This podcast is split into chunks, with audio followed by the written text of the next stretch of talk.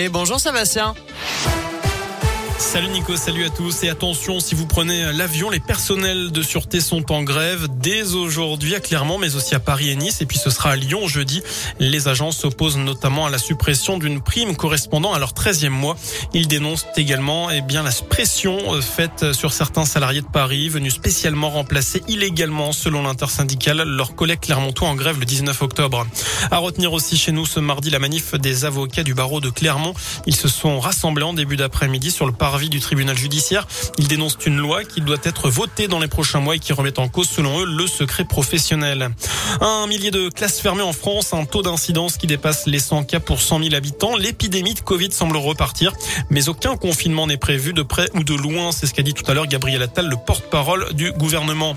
En tout cas, depuis ce matin, le masque est de nouveau obligatoire dans certains cas en extérieur, pas très loin de chez nous, dans la Loire. Conséquence donc de la reprise de cette épidémie de Covid. Alors faut-il généraliser ce port du masque en extérieur à tout le pays C'est la question du jour sur radioscoop.com. Vous êtes une majorité actuellement à dire que non.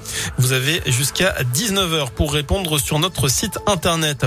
Je vous parlais de l'école. Eh bien, cette bonne nouvelle à retenir. Les élèves ont rattrapé le retard pris en français et en maths pendant le premier confinement, y compris dans le réseau d'éducation prioritaire, le REP+.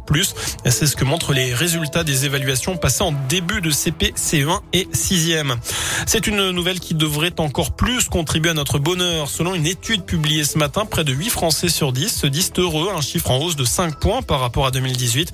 Les trois quarts des personnes interrogées sont optimistes quant à leur avenir. À noter que le sentiment de vivre dans une société injuste est dominant, mais recule. Et puis énorme frayeur dans la station spatiale internationale une semaine après le départ de Thomas Pesquet. La Russie a tiré un missile sur l'un de ses satellites hier matin, ce qui a produit des débris dans l'espace. Les astronautes ont dû se confiner pour préparer une possible évacuation d'urgence. La NASA s'est dit scandalisée. Dans le reste de l'actu, le footballeur international français Benjamin Mendy vient d'être inculpé de deux viols supplémentaires. Il doit comparaître devant un tribunal demain. Le défenseur de Manchester City est maintenant visé par six chefs d'accusation de viol et un d'agression sexuelle. Les faits reprochés se seraient bien déroulés entre octobre 2020 et août 2021.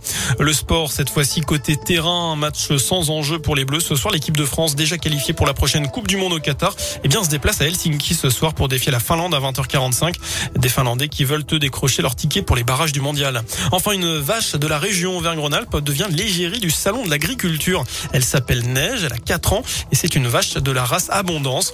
Elle est actuellement en Haute-Savoie au Grand Bornand. Neige sera donc à Paris du 26 février au 6 mars prochain. Pour rappel, le salon avait été annulé en 2021 en raison du contexte sanitaire. Il attire en moyenne 500 000 visiteurs chaque année. Voilà pour l'essentiel de l'actu. Passez une excellente fin de journée.